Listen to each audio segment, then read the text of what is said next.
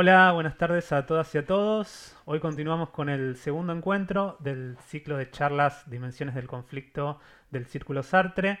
Eh, de abril a julio de este año 2021, cada 15 días organizamos encuentros de diálogos con invitados especialistas acerca de diversas temáticas sartreanas que son transmitidas, eh, transmitidos en vivo. Las conversaciones igual quedan grabadas para verse después en nuestro canal de YouTube o se pueden escuchar también en formato podcast por Spotify, eh, Apple Podcast y otras plataformas similares. Yo soy Alan Savignano, hoy me acompañan mis colegas del círculo Federico Milicic y Tomás Sabio. Juntos le damos la bienvenida al equipo de la Cátedra de Teoría Ecológica del Derecho, que nos propuso abordar hoy el tema aportes del pensamiento sartreano a la teoría ecológica del derecho.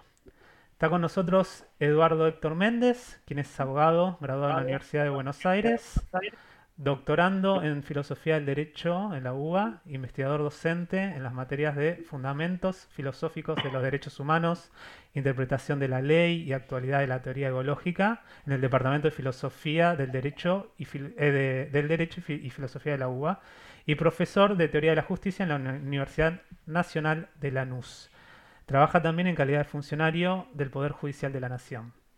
También se encuentra con nosotros Lorena Sicó, abogada graduada de la Universidad de Buenos Aires, especialista en Derecho Penal, Derecho Procesal Penal en la Universidad Nacional de San Martín, investigadora docente de la UBA en las materias Ideología y Derecho y auxiliar en Interpretación de la Ley y Actualidad de la Teoría Ecológica del Departamento de Filosofía del Derecho. También nos honra con su presencia Ariel Mastronardi, abogado graduado en la Universidad de Buenos Aires, especialista en Derecho Penal, estudiante de máster en Filosofía del Derecho y Derecho Penal en la UBA.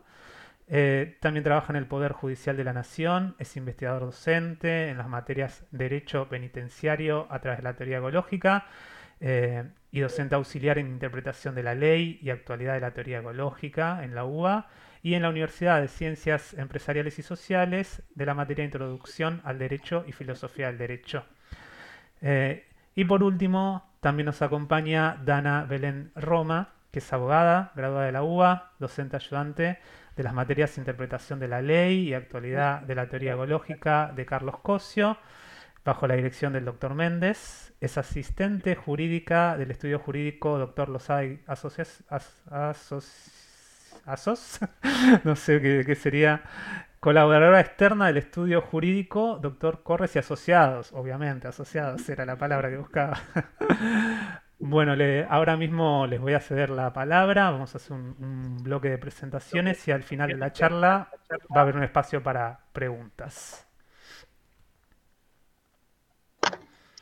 Bueno, buenas tardes. Arranco yo con, la exposición de eh, del espacio de teoría ecológica del derecho. Eh, primero que nada, en, nombre de todos los, todos los presentes, quiero, eh, queremos agradecerles la invitación a participar y de abrir estos espacios para poder reflexionar, en nuestro caso, desde el aporte de la teoría ecológica de Cosio y este, puntualmente con el dispositivo de poder reflexionar en torno al pensamiento de Jean-Paul Sartre. Eh, nuestra idea era contarles, primero que nada, eh, bueno, cómo se inserta la teoría ecológica dentro de la formación de los abogados. Disculpen, pero voy a tener mis circunstancias existenciales, van a hacer algún ruidito de un gato, así que lo van a escuchar este, acompañándonos. Eh, bueno, en la, en, la, formación de los abogados, les dije que, iba a estar y acá está. Eh, en, la, formación de, los abogados, la teoría ecológica del derecho se ubica dentro de lo que son las teorías generales del derecho. Esta, aclaración siempre nos parece importante hacerla porque esta es una materia que se ve una sola materia en un cuatrimestre, cuando recién comienzan, eh, recién comenzamos la formación, y después tenemos cuatro puntos, que serían dos materias bimestrales, al final de la carrera. Esto quiere decir que el debate sobre los postulados epistemológicos de las distintas corrientes del derecho solo tienen un, espacio muy reducido. Después, la formación que tenemos en la mayoría de las universidades es una eh, especialización por distintas ramas del derecho. Cuando comenzó la, la, presentación que hizo Alan, habrán identificado todos que hizo, mencionó, bueno, pararía el derecho penitenciario, que es en realidad ejecución de la pena. En el caso de Eduardo y también mío, habló con respecto a derecho penal. Y este, lo mismo con Dana, y que ahí con Dana compartimos otras especializaciones, ¿no? que es un poco de más, este, algunas cosas de derecho civil o de derecho laboral que tiene eh, este, el ejercicio de la profesión.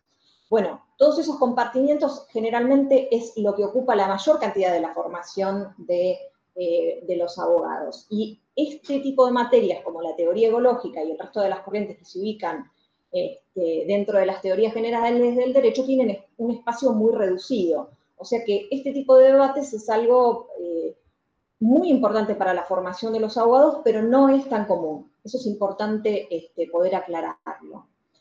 Bueno, como les decía entonces, la teoría ecológica del derecho se ubica dentro de las teorías generales del derecho. Las posiciones más hegemónicas en las universidades son, en realidad, más o menos tres escuelas, que son la escuela del naturalismo, que es la escuela del derecho natural, la escuela del derecho positivo, esa es eh, en realidad la mayor este, corriente eh, que, tienen, que tenemos los abogados, por lo menos en, la mayoría de las formaciones, y después otro tipo de escuelas dentro de las cuales nos encontramos nosotros, la Escuela Ecológica del Derecho, las escuelas trialistas y las escuelas críticas, que generalmente son la vía por la cual aparecen soluciones novedosas o interesantes en cuanto a cómo resuelven los distintos conflictos que se van presentando en el día a día del derecho y que hacen, bueno, más rica la formación de los abogados. Bueno, eh, y entonces me llega a contarles eh, y, presentarles eh, la teoría ecológica del derecho. Bueno, la teoría ecológica del derecho es una teoría creada por Carlos Cosio. Carlos Cosio es un argentino, filósofo y abogado que nació en 1903 y murió en 1987. La teoría que creó, que que se basa en bueno, este nombre tan particular de evológica, parte de un presupuesto ego que habla de, la, eh, de, lo subjetivo. Es una terminología que tomó de, eh, de Husserl eh, y con la que buscaba centrar o, estructurar toda la teoría sobre el sujeto. ¿no? Y esto ya nos da una puerta para empezar a ver de que esta teoría se va a centrar en el sujeto, en los sujetos, en realidad, los sujetos que coexisten. Estos van a ser los postulados. Por eso Cosio va a tener una, definición del derecho como conducta en interferencia intersubjetiva. Y Cosio, eh, al crear su teoría, lo que buscó es extraer en un momento de la Argentina y del pensamiento jurídico donde no estaba tan abierto, un montón de postulados eh, y de, como dice Eduardo, cuando, le ceda este, la palabra, que quien, va a continuar sobre lo que son las fuentes filosóficas de, eh, de, la teoría ecológica y sobre, todo en realidad la fuente ecológica, eh, nos va a permitir ahí este, poder identificar cómo Cosio buscó traer de la filosofía general todas las corrientes que se estaban debatiendo en ese momento, posiciones que también eh, consideraba que eran fundamentales para el desarrollo de una teoría jurídica, y buscó amalgamarlas todas para poder crear una teoría que tuviera una herramental suficiente para poder problematizar en un caso todas las aristas que se presentan. Eso creemos que es uno de los puntos más importantes que tiene la teoría ecológica, porque a diferencia de una de las escuelas que mencioné, al comienzo este, de, la exposición, de la charla, eh, que es la teoría eh, normativista o positivista, centra su análisis solamente en la norma jurídica cuando Cosio justamente abre este panorama y plantea la posibilidad de que los operadores jurídicos se centren en estas subjetividades del comienzo de, este, de la conversación, vayan hacia las subjetividades que encuentran en el caso con un acto de conocimiento muy particular que tiene que ver justamente con eh, una, una redefinición del objeto de derecho. Es decir, en vez de limitar el derecho a la norma jurídica, que es esto que, por eso eh, la aclaración de cómo es nuestra formación como abogados, en derecho penal, derecho civil, derecho laboral, olvidándonos de, los postulados desde los cuales se parte, para poder criticar justamente esas construcciones de sentido, esas construcciones de conocimiento, y problematizarlo de, un modo sin, sin ningún tipo de fin, porque otra de las características es que no solo trajo el pensamiento de Edmund Husserl, el existencialismo de Jean-Paul Sartre y de Heidegger, sino también que introduce todo lo que tiene que ver con las relaciones eh, de poder dentro de, eh, dentro de la formación de conocimientos y por eso denominó como ideología a la falsa conciencia que se encuentra dentro de las teorías jurídicas. Y acá se pone claramente eh, de manifiesto porque si no hay un debate de estos postulados de los cuales parten las distintas ramas del derecho, corremos el gran riesgo de, y que, obviamente no es el riesgo, estamos reproduciendo formas de conocimiento que, ya nos determinan a tomar determinadas soluciones o nos imposibilitan a poder, que eso es lo, más, eh, a veces creo que terrible, y acá empezando a tomar algunos conceptos eh, sartrianos, desde lo que más nos angustia a veces a los profesionales, es de no ver otras posibilidades dentro del mismo caso como posibles soluciones. Pero si esas soluciones, o sea, si, si no partimos de tener eh, una, a ver, nosotros en clase eh, utilizamos a veces el ejemplo de pensar las teorías jurídicas como si fueran filtros en el teléfono, ¿no? que a veces si vamos a sacar una foto, tener un buen filtro nos posibilita hacer expresar dentro de un mismo cuadro eh, una mejor foto. Bueno, así funciona la teoría egológica. A través de estas herramientas, a través de esta conceptualización de, la subjetividad de quien conoce y de quien observo o de con quien interfiero, que van a ser eh, las personas de carne y hueso de nuestros casos, eh, la, teoría ecológica me va a permitir no limitarme a la solución normativa y a las interpretaciones más dogmáticas o más estructuradas, esto que se conoce como las soluciones de los casos, ¿no? y, reempoderar a, los, a, quienes hacemos el derecho sobre la posibilidad de crear siempre mejores soluciones y mejores soluciones de entendimiento societario. Bueno, eh, a ver, quedan un montón de cosas para decir. Eh, sí quisiera marcar algunos íconos de, Carlos Cosio. Eh, Carlos Cosio fue un personaje extraordinariamente polémico. Eh, imagínense que, como les decía, en la formación tradicional de los abogados, nosotros esto, y sobre todo para estas generaciones, a nadie le va a extrañar lo que acabo de decir, ¿no? Hablar de relaciones de poder, de problematizar el objeto del derecho. Pero esto era el año 40 en la Argentina. Y todavía no era parte del, cliché de la currícula más crítica de la universidad ver Foucault. Entonces, Cosio se estaba animando con otras herramientas a meter dentro del análisis de todos los casos a las relaciones de poder y a la falsa conciencia. Y, por ejemplo, a determinar lo que eran los centros de poder. Esto era identificar a los jerarcas de la Iglesia Católica, de las Fuerzas Armadas y del capital internacional dentro de eh, la determinación de qué se conoce y qué no se conoce. Entonces, claramente esto me da el pie para contarles que eh, tener estas ideas le valió a Cosio un proceso de censura y eh, en el 56 fue privado de sus cátedras por la Revolución Libertadora y no volvió hasta el 70 y pico a la universidad, pero ya cursos de posgrado. Y eso ocasionó que lo que fue una de las corrientes de filosofía más fuertes y más presentes en esos años en nuestro país quedara totalmente solapada. Eh, y eh, hay algunos profesionales que lo mencionan, porque tampoco vamos a decir que no lo mencionan, pero no a veces, que es nuestra crítica, dentro del lugar que ocupa, que es dentro de una teoría general del derecho y dentro de una de las corrientes principales de filosofía del derecho.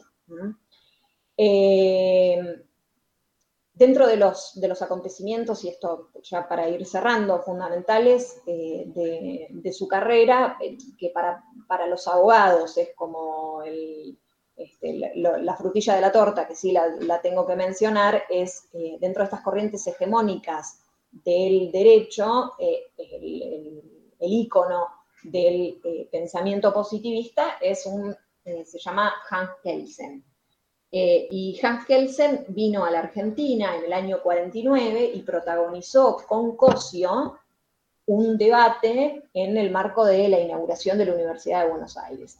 Ese debate es fundamental para conocer, para, todos los filósofos del derecho, en filosofía del derecho se conoce, no sé si tanto, pero se conoce, pero no lo conocemos todos los abogados. Y ahí es donde erramos en, esta falta de, de, apropiarnos de algo que quería hacer Cosio y que le parecía fundamental a Cosio, que era lograr poder pensar nuestros problemas jurídicos desde una teoría propia, con propias ideas, tomando las, las, posiciones más fuertes de filosofía general, pero haciendo una creación propia de, de, una teoría. Y esto sabemos que epistemológicamente significa en la universidad donde estemos algo absolutamente revolucionario porque argentinos y latinoamericanos animándonos a posicionarnos desde otro lugar que el de colonizados, es algo que venimos todos medios lobotomizados para no hacerlo.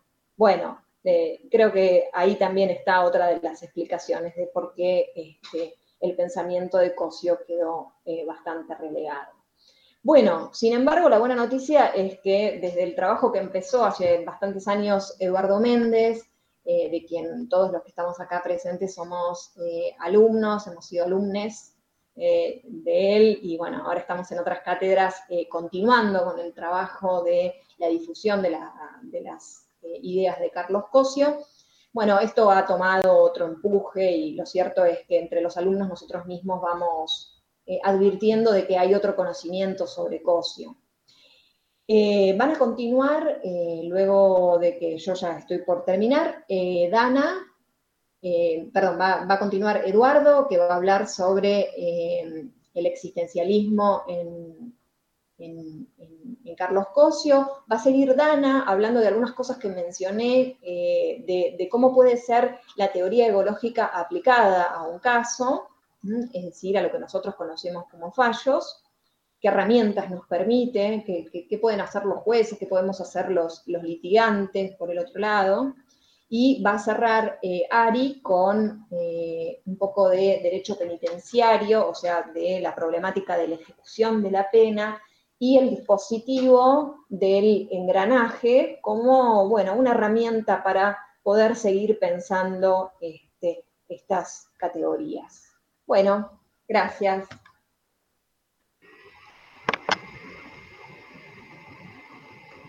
Primero el agradecimiento a Alan, a Federico, a Tommy, que nos han acompañado y nos acompañan permanentemente en todas las clases que estamos haciendo en la Facultad de Derecho de la UBA, que yo sé positivamente que también para ellos ha sido una experiencia absolutamente notable, ¿eh? desde el punto de vista de la filosofía general y la filosofía del derecho en particular. De tal manera que el agradecimiento desde siempre. Y participar, eh, como bien decía Lorena, que ha esbozado un poco la biografía de Carlos Cosio, donde se advierte claramente los aspectos revolucionarios del pensamiento de, la teoría ecológica. Para nosotros participar en un conversatorio de filosofía general, es decir, dedicado al estudio de Jean-Paul Sartre, es un avance, es un gran avance para nosotros y desde el punto de vista epistemológico es, el compromiso serio de que la filosofía general y la filosofía del derecho están absolutamente unidos. Pero no solo eso, sino que gracias a la teoría ecológica del derecho tenemos la filosofía general, en este caso representada por Sartre, la filosofía del derecho representada por la teoría ecológica, pero en la que Carlos Cosio no se, no se quedó precisamente en esta tarea de, filosofía del derecho, sino que avanzó a postulados propios y a ciertas categorías propias de filosofía política. Y eso es un poco lo que también había esbozado Lorena. Estamos en presencia no solo de un simple abogado sino de un tipo que recreaba, que cuestionaba y que en ese sentido era muy similar a todo el pensamiento de Sartre. Porque en definitiva, para Cosio, para la teoría ecológica, hablar de filosofía y hablar de derecho es exactamente lo mismo. Porque cuando nosotros hacemos filosofía de la ciencia del derecho, estamos ampliando nuestro conocimiento. No solo quedarnos en una ciencia dogmática del derecho, sino hacer filosofía de la ciencia del derecho, es decir, filosofía cuestionadora de la ciencia dogmática del derecho. Eh, y lo que lo une un poquito también a los nombres de Sartre y Cosio es un poco que fueron también, obviamente, filósofos militantes, filósofos de compromiso social, claramente. Esa es una similitud que tiene desde el punto de vista biográfico, ¿no es cierto? Desde el punto de vista filosófico, eh, Sartre hacía filosofía de la vida cotidiana, claramente, es decir, el que toma café, un poco para representar el pensamiento filosófico sartreano. La teoría ecológica del derecho hace filosofía de los comportamientos humanos.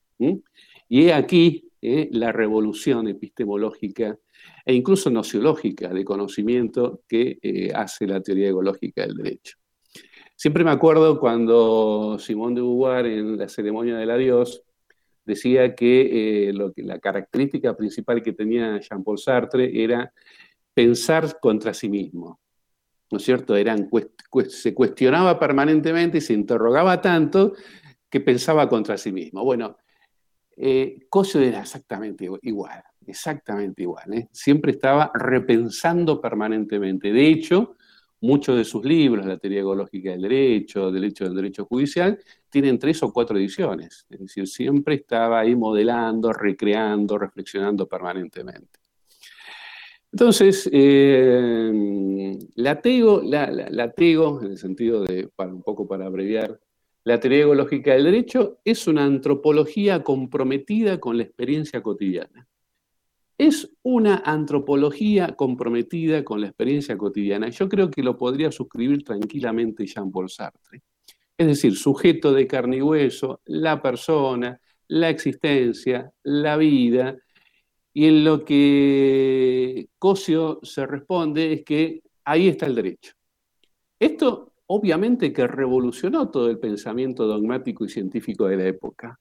Como el derecho está en la conducta, en los comportamientos, en la... Y sí, claramente. Y ahí obviamente tenemos todos los fundamentos filosóficos que le dieron vida a la teoría ecológica del derecho. La fenomenología de Husserl, Podríamos comenzar con Kant también, ¿no es cierto? Pero fundamentalmente la fenomenología husserliana, en donde, como bien dijo Lorena, de ahí extrae el término ecológico, porque eh, él quería responder o responder sí a una cuestión terminológica y una cuestión conceptual. No le podía poner a su, ciencia del derecho, a su teoría del derecho, eh, derecho personalista, porque ya tenía una raigambre cultural dentro del derecho, sino que elige el término egología. Y con eso, desde el punto de vista terminológico, desde el punto de vista conceptual, también hablaba de un sujeto trascendental teórico y un sujeto trascendental práctico. Eh, fíjense ustedes eh, la, problemática filosófica que le imponía a todo su pensamiento. Sujeto trascendental teórico como un sujeto pensante y un sujeto trascendental práctico, praxis, como un sujeto actuante. Entonces, de ahí a la definición de derecho como conducta en interferencia intersubjetiva, era un solo paso.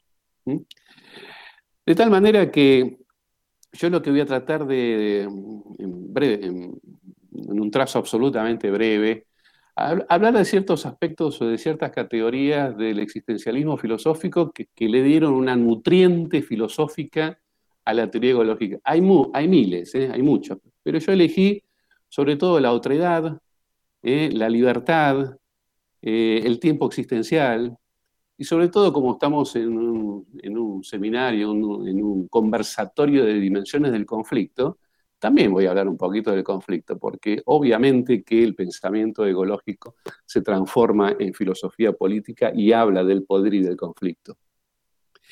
Eh, primero que mm, Cosio, fundamentalmente, o la teoría ecológica del derecho, critica profundamente, pero con una base científica, filosófica y cultural, e incluso educativa, el positivismo jurídico. El positivismo jurídico, para nosotros estamos más embebidos de esto, ¿no es cierto? Pero el positivismo jurídico es el estudio de la norma jurídica, como bien dijo Lorena, es una ciencia jurídica para cosificada, reificada. No permite el avance del mundo del derecho. Entonces, la crítica del positivismo que hace es por considerar que el objeto propio del derecho es un obstáculo para su avance como cultura jurídica. Y siempre habla de una cosificación estructurada en lo normativo, es decir, con cierta similitud discursiva, y esto es una apreciación obviamente mía, del ser en sí, que es pura positividad, ¿no es cierto? Que es una antítesis del devenir filosófico. Entonces, había una crítica muy filosófica, no solo jurídica, no solo cultural, sino estrictamente filosófica, de la teoría ecológica a ciertos postulados del positivismo, eh, del positivismo representado fundamentalmente por eh, Hans Kelsen, como bien dijo Lore. Eh, entonces, obviamente, cuando sostenemos, afirmamos y enfatizamos una definición tan cara para nuestro pensamiento y para nuestra praxis social, que es conducta humana en interferencia intersubjetiva, estamos hablando de un concepto de la otredad que es bien sartreano. Es bien sartreano. Es decir, el derecho como conducta. Y bueno, para la teoría ecológica del derecho, el derecho es un devenir, ¿eh? es un hacerse continuo. El derecho lo hacemos entre todos no es un producto terminado, fundamentalmente eh, eh, afincado en lo que es una norma jurídica, que es un producto elaborado por el Parlamento de acuerdo a un procedimiento. Todo formalismo jurídico, formalismo jurídico, procedimiento jurídico. El derecho es cultura, dice la teoría ecológica. La definición de interferencia intersubjetiva es el encuentro con el otro. Y este encuentro con el otro produce determinadas consecuencias societarias y comunitarias. Cuando la teoría ecológica se pregunta qué es el derecho, qué es el derecho, se pregunta a sí mismo quiénes somos, qué es lo que somos nosotros, cómo nos hacemos en este ámbito societario. La teoría ecológica del derecho es filosofía pura. Eh, por eso a veces tenemos ciertos inconvenientes epistemológicos con muchos docentes de la Facultad de Derecho porque nosotros hacemos filosofía pura es la intransigencia del pensar, ¿no es cierto? Detrás del que somos se encierra la pregunta, ¿quiero saber qué soy y quién soy o me adapto a las circunstancias de lo que soy? Esto es profundamente sartreano. Es decir, seguir mi camino permanentemente a través de un derrotero absolutamente jurídico, cultural, filosófico.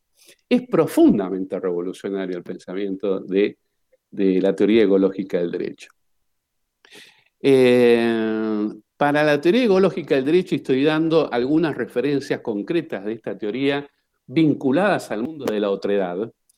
Al igual que Sartre está la existencia, Sartre hablaba de seres reflexivos, obviamente, y para la teoría ecológica del derecho, evidentemente el sujeto de carne y hueso es el sujeto reflexivo que no se estaciona en la cosa en sí, sino en el para sí que es mutable, que es un devenir absoluto y continuo. Dejar de ser para comenzar un no ser. Esto, esto es básicamente los postulados fundamentales de la teoría ecológica del derecho. Obviamente que aquí tenemos elementos husserlianos y elementos heideggerianos también, por supuesto, pero fundamentalmente a través de la lectura de crítica de la razón dialéctica que hizo eh, eh, Carlos Cosio, hablaba permanentemente de este tipo de situaciones. ¿cierto? No existe un pensamiento hipostasiado, no existe un pensamiento reificado. Existe muchísimo más que eso en la vida, en la existencia y en nuestras decisiones. El mundo sartriano es un mundo humano, en eso estamos absolutamente de acuerdo. Y el mundo ecológico es una referencia continua, ineludible y casi ontológica, no digo casi, ontológica, de seres absolutamente biográficos y de seres absolutamente históricos. Estamos en la historia y hacemos nuestra biografía, dice Carlos Cosio concretamente en su teoría ecológica del derecho. El derecho no es algo ya finalizado, es una eterna construcción, porque nosotros estamos en este espacio. A partir de un dato de experiencia que es la conducta en interferencia intersubjetiva. Conducta como ser que es un hacer. Entonces, la conducta es una continua acción, siempre, siempre una acción. Dice la, dice la teoría ecológica en un libro formidable que es Ideología y Derecho, que es la materia que da Lorena, dice, el derecho nos da situación. Yo pienso que ahí se engloba perfectamente, desde el punto de vista del discurso, la situacionalidad sartreana en el mundo del derecho. El derecho nos da situación. Es una definición absolutamente egológica sartreana, diría yo.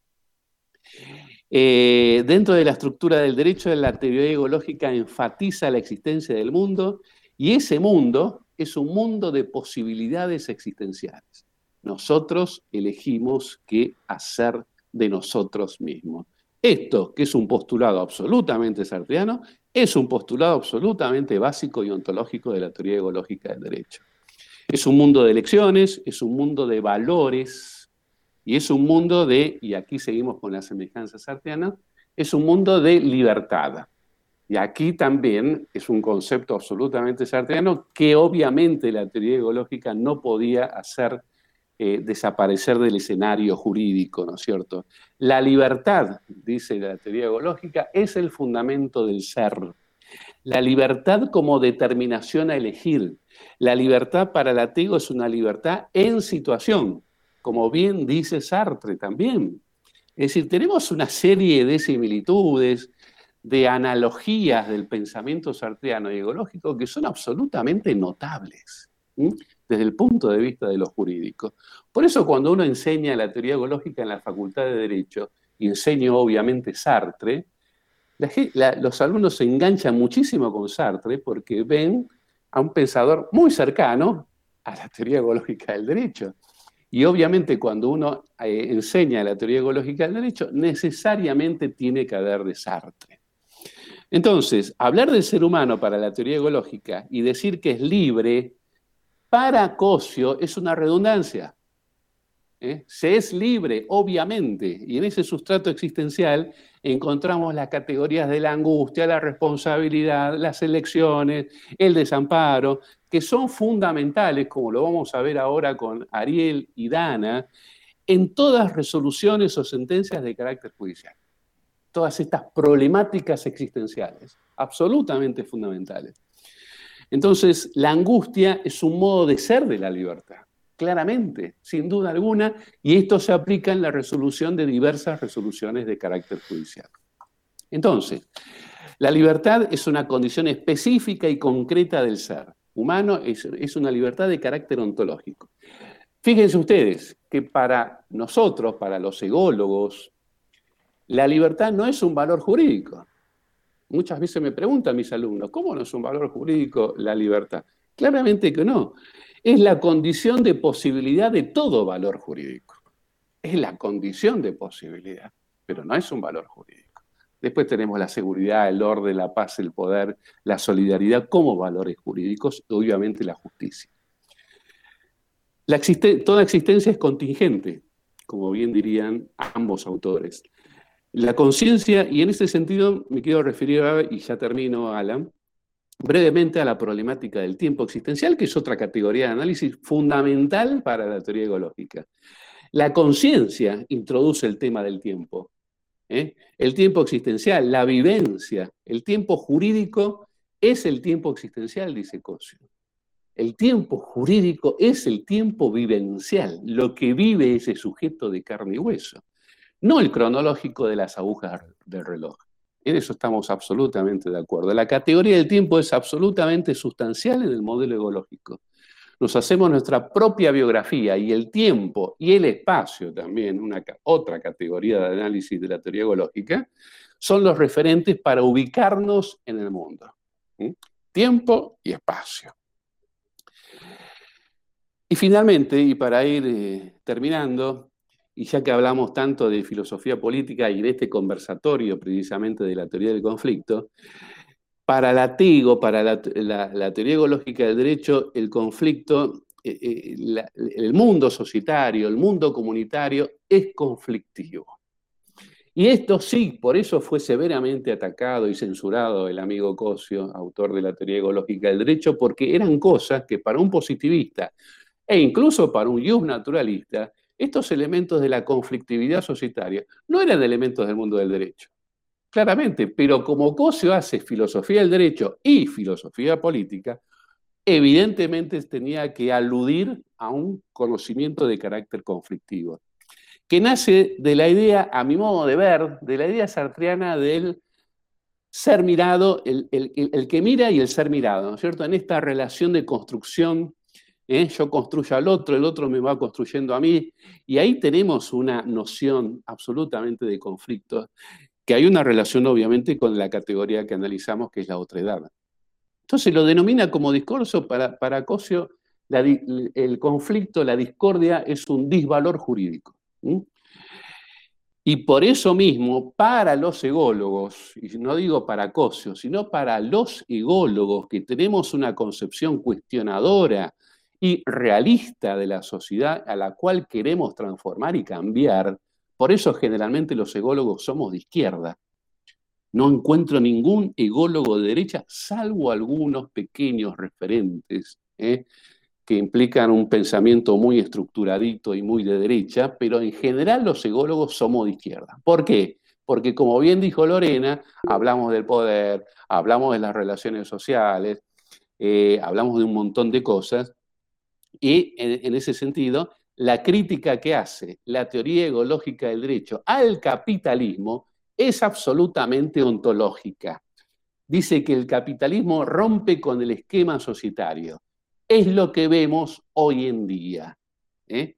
Entonces, cuando la teoría ecológica se interna en problemáticas propias de filosofía política y habla de un sistema político, económico, cultural y jurídico que nos domina hoy en la sociedad argentina, vemos que el capitalismo rompe con esta estructura eh, de, eh, de, la otredad y del mundo societario, ¿no es cierto? Hay un quiebre absoluto. Entonces, Fundamentalmente, y ya para ir terminando, Cosio sigue hablando en estas dimensiones del conflicto del cuerpo. Es un tipo que habla permanentemente de los cuerpos sufrientes, de los cuerpos hablantes. Y en este sentido, tiene una cercanía, obviamente yo le encuentro algún tipo de cercanía con algunos criterios lacanianos, ¿no es cierto? El tema del poder, el tema de eh, el tema de cómo nos conformamos en ese sentido, cómo el poder imprime su propia autoridad en nuestro propio cuerpo, ¿no es cierto? Y bueno, y tiene una frasecita eh, el amigo Cosio en su teoría ecológica que dice que el hombre te hace, lucha por la vida, pero a, su vez también tiene que ganar la vida, eh, tiene que, em, tiene que tener la vida ganada por esa lucha. Es decir, hay un fundamento claramente de carácter político y yo diría claramente de carácter existencialista. Entonces, Cosio cuando hablaba de filosofía latinoamericana estaba inmerso en una situación absolutamente crítica del sistema capitalista y lo decía, lo mencionaba, lo referenciaba y lo enfatizaba. Entonces, ya para terminar, digo que hay muchas categorías de análisis que la filosofía existencial le dio a la teoría ecológica del derecho. Yo simplemente había estas cuatro, la otredad, el tiempo existencial, la libertad y el conflicto, que a mi modo de ver es un poco la síntesis del pensamiento ecológico con una nutriente total y absolutamente existencialista, o mejor dicho, fenomenológica existencial, como me gusta decir a mí. Muchas gracias. Gracias, Edu. Gracias por la intervención. Tengo muchas cosas para hablar después de, tu exposición que, se me prendieron en la cabeza. ¿no? Pensar en el espíritu de seriedad cuando hablabas de, una ley hipostasiada, una norma hipostasiada. Y después una cita hermosa que encontré hace poco en, la sección de la mirada del ser y la nada, donde decía que gracias al otro hay situación. No, solamente encontramos al otro en situación, sino que gracias a él hay situación. Pero bueno, pasamos ahora, si no me equivoco, con Dana, ¿no? Sí, pasamos conmigo. Bueno, primero me adhiero al agradecimiento de Edu, antes que nada, y bueno, procedo a exponer. En este espacio voy a analizar un caso judicial bajo la mirada filosófica y reflexiva de la teoría egológica, y para ello voy a recurrir a un fallo judicial que dictó la Cámara Federal de Casación Penal, al que nosotros denominamos fallo Gervasi o fallo de la carne. Bueno, nosotros ¿por qué enseñamos este caso en nuestras clases? Porque particularmente nos permite repensar el rol de los jueces y también tomar conciencia, ¿no? De las consecuencias que se derivan de la posición que cada juez toma a la hora de dirimir un conflicto. Es decir, justamente en este fallo, ¿qué es lo que ocurre? Intervienen dos órganos distintos que van a juzgar los mismos hechos, pero que cada órgano va a aplicar un criterio distinto y por ende va a dictar sentencias opuestas. Es decir, va a participar mm, el juzgado correccional en primera instancia, que va a dictar una sentencia condenatoria y como esta decisión va a ser recurrida por la defensa, en segunda instancia va a intervenir la Cámara de Casación a los fines de revisar cuál fue el criterio adoptado por este primer juez. Bueno, respecto de los hechos, los mismos datan en julio del 2008, es decir, pleno invierno, los contextualizo. Una persona, el señor Gervasi, ingresa a un supermercado día, agarra dos bandejas de carne de corte tipo palomita, es decir, el más barato, y a la hora de pagar manifiesta que no tiene dinero, por lo que procede a retirarse. Mientras se alejaba del lugar, la cajera advierte un bulto que él escondía entre sus ropas, lo llama, pero este no responde, sino que se da a la fuga. Ahora bien, como el supermercado Día no tenía personal de seguridad propio, las empleadas alertan a un policía que circulaba alrededor, en los alrededores del local, quien finalmente detiene al señor Gervasi y em, secuestra una bandeja eh, de carne, básicamente. En razón de lo expuesto, se inicia una causa judicial en su contra. Escuchen bien, porque dicha, dicho trámite finaliza en primera instancia en marzo del 2012, es decir, cuatro años después de que ocurrieron los hechos. Ahora bien, el juzgado correccional decidió finalmente condenar al señor Gervasi por haber intentado apoderarse ilegítimamente y sin fuerza de dos piezas de carne. Bien, en consecuencia, aplica una condena de 15 días en suspenso y asimismo, esto también me parece importante destacar, impone costas a su orden. ¿Qué significa esta expresión jurídica? Significa que además obliga al señor Gervasi a tener que pagar los gastos que se produjeron en el marco del expediente, como por ejemplo honorarios profesionales de abogados, de peritos, documentos, notificaciones, copias, etc. Muy bien. Hasta aquí se extiende la actuación del juzgado correccional de primera instancia. Ahora bien, en segunda instancia, interviene la Cámara de Casación, quien hace una valoración de los hechos totalmente diferente. En primer lugar, la Cámara se va a interesar. ¿Quién, es el señor Gervasi? ¿Cuál es su circunstancia existencial? ¿Cómo vive? ¿Tiene hijos? ¿Trabaja?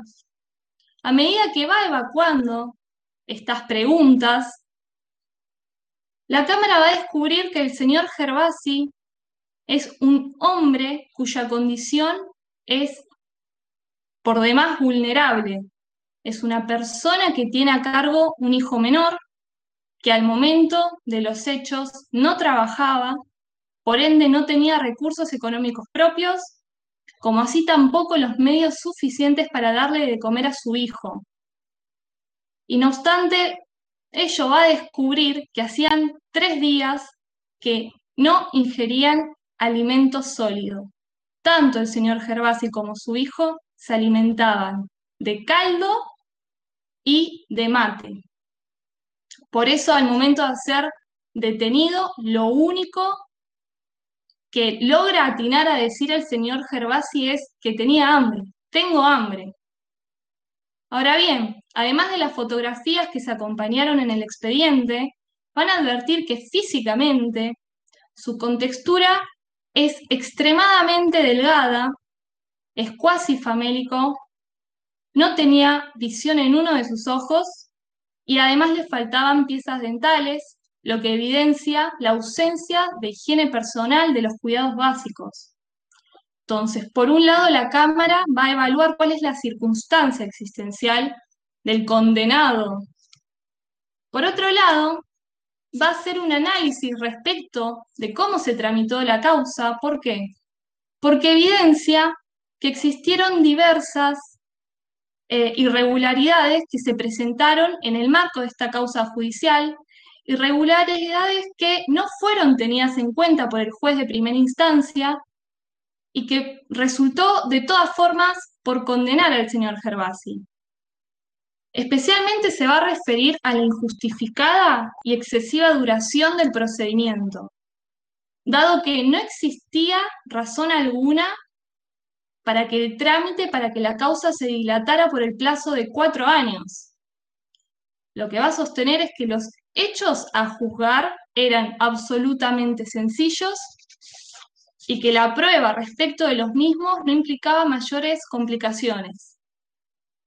No obstante ello, es muy importante destacar que en el expediente intervinieron distintas oficinas de diversas instancias del sistema judicial y actuaron 11 jueces, 4 fiscales, 5 defensores, más de 8 funcionarios y sin contar a los empleados que trabajan y que también tuvieron contacto con el expediente.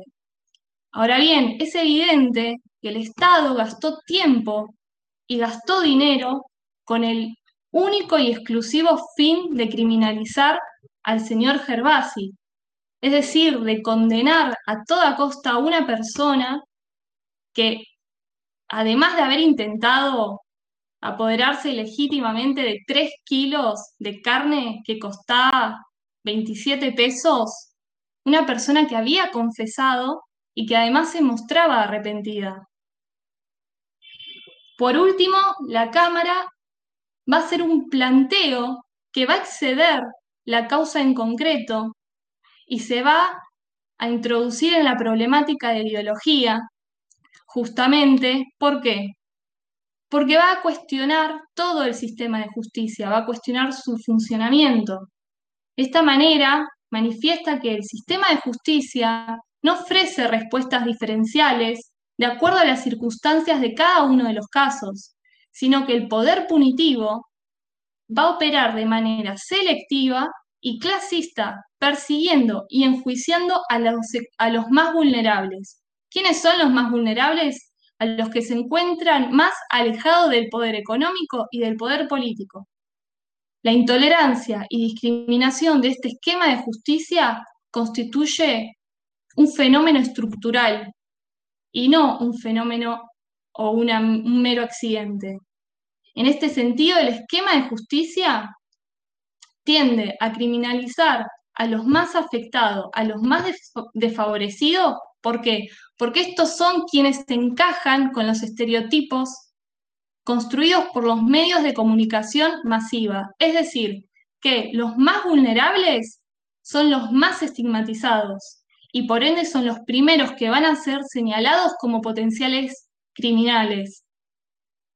En virtud de estos tres argumentos y un montón también de, de, argumentos y valoraciones que, que, bueno, no pude incluir en esta exposición por cuestiones de tiempo y brevedad, la Cámara Federal va a dejar sin efecto la sentencia dictada en primera instancia y además va a, absorber al señor Gervasi sin costas.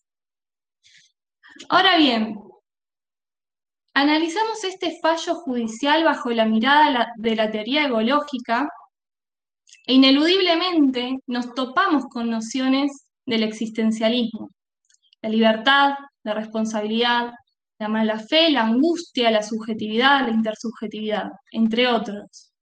Estos son conceptos que Cosio toma de Sartre y que incorpora a la hora de elaborar su teoría egológica. En este caso particular, estas nociones nos permiten diferenciar dos clases de jueces. Por un lado, los jueces espectadores, es decir, aquellos jueces que corren, descartan básicamente al sujeto de carne y hueso y aplica la ley a toda costa.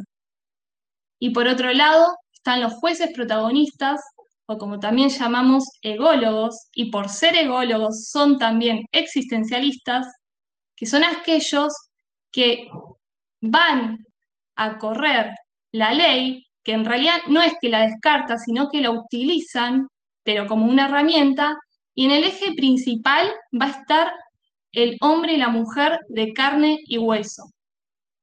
Entonces, en este orden de ideas y en atención a los criterios que aplicaron tanto el juzgado nacional en lo correccional como el criterio de la Cámara Federal de Casación Penal, vamos a poder identificar, digamos, quién pertenece a, a dónde.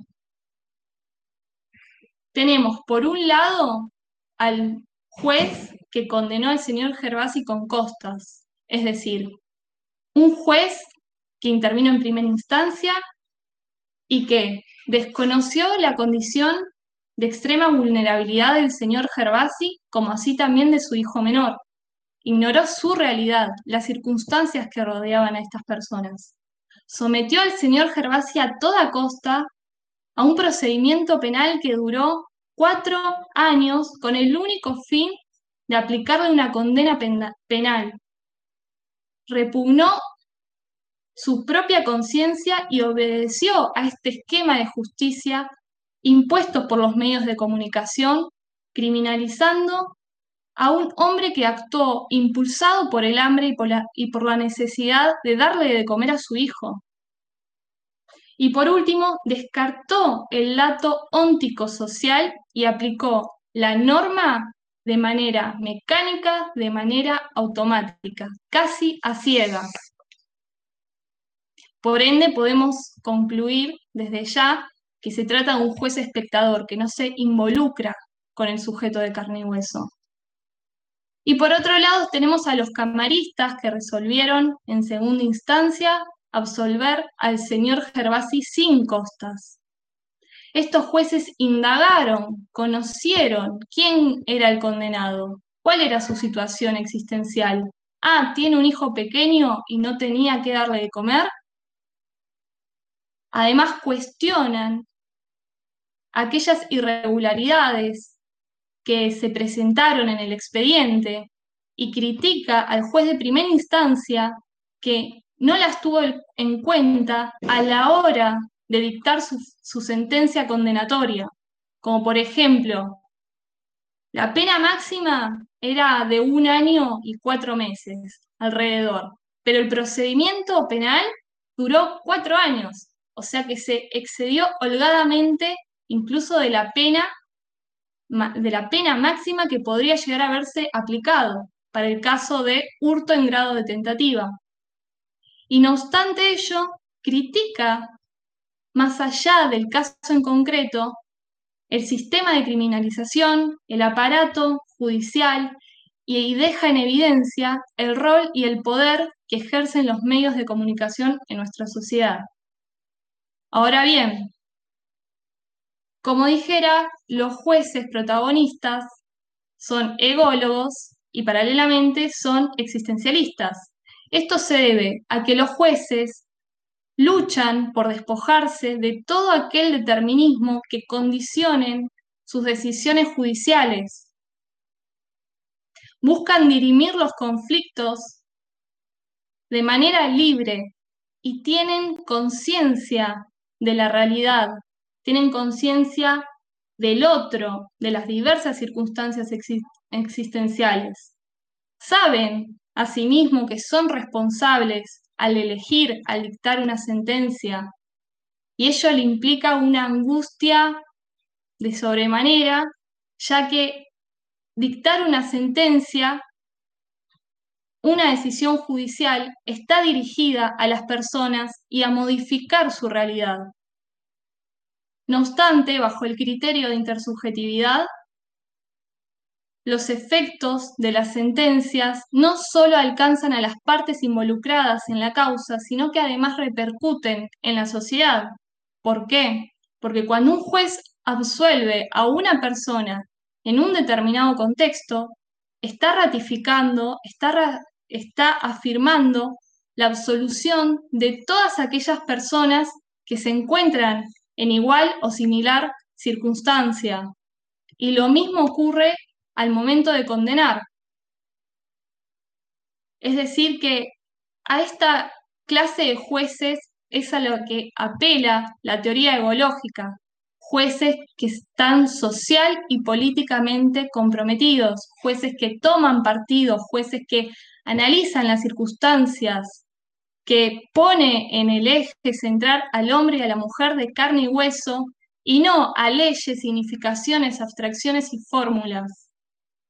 Es por eso que, a modo de cierre, voy a, concluir eh, haciendo como un, breve resumen de este caso. ¿Por qué lo explicamos? Porque acá queda en evidencia que dos jueces pueden resolver un mismo hecho aplicando criterios distintos. Y estos criterios tienen consecuencias, que puede ser la condena de una persona o no. Imagínense lo, importante que es para nosotros justamente la teoría ecológica, el objetivo que tiene es humanizar el derecho. No, no, no hay normas y nada más que normas. Esas normas implican cambios radicales en vidas de las personas.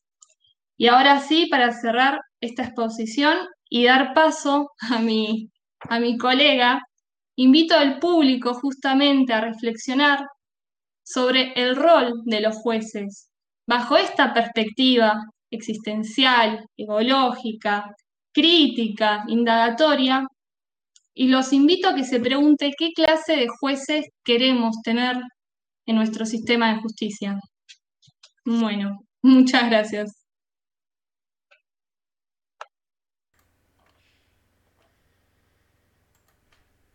Gracias a, vos, Dana. Ah. ah yo ya entré. Está bien, está perfecto. Abrí la puerta y, entra.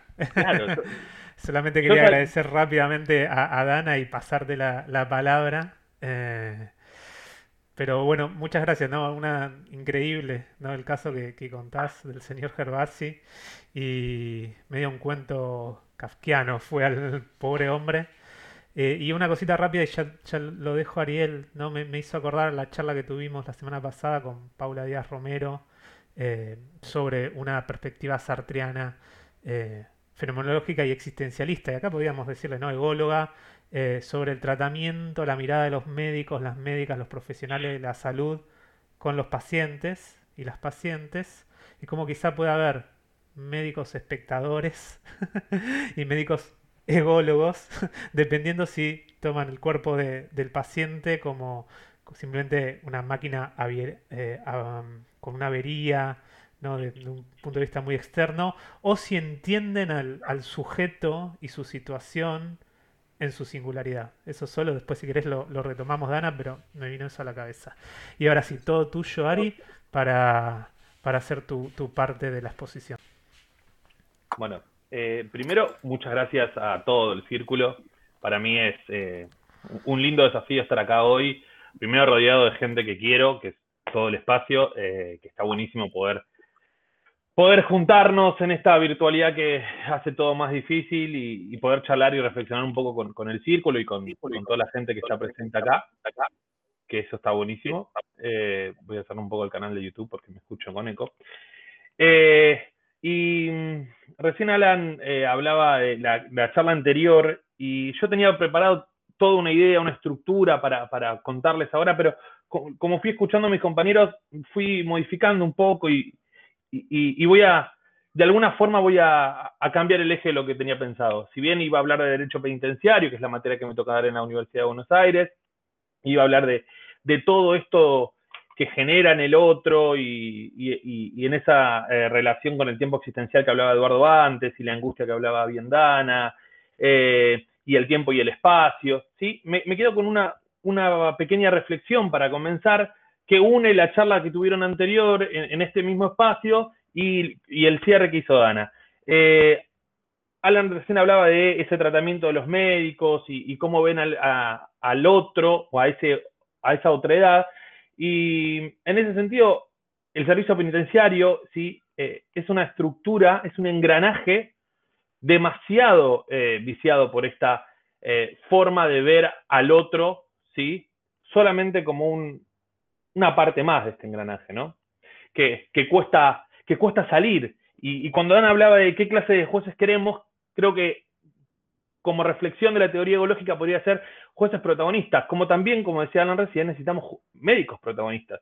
Porque cuando vos analizás la situación de un privado de libertad y su crisis existencial que puede tener luego de eh, un año y monedas que llevamos, o más de un año y monedas que llevamos en pandemia, y analizar esa situación de encierro no es lo mismo.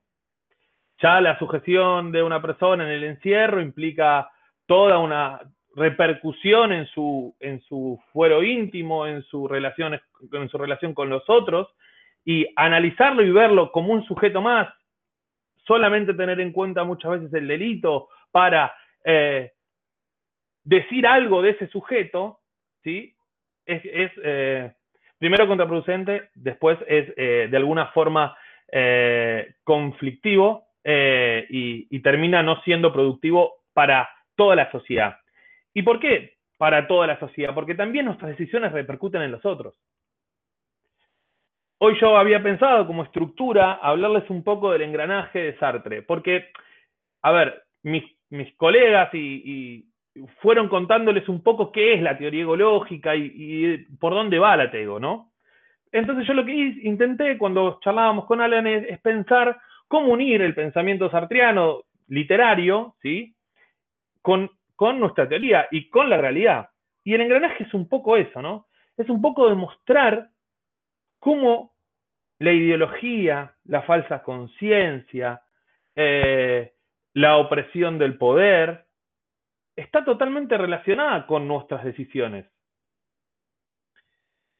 Lore antes hablaba de la nociología del error, nos explicaba que necesariamente teníamos que ser reflexivos, ¿sí? hablaba de lo que es la conducta para la teoría ecológica o lo que es el derecho para la teoría ecológica, que es esta conducta, pero hacía hincapié más que nada en este ser reflexivo, esta necesidad de la reflexión. Eduardo hablaba de un ser en sí, y es algo de lo que no, lo que no sucede en el engranaje. Sartre nos muestra en el engranaje que la reflexión, que a los personajes la reflexión les cuesta.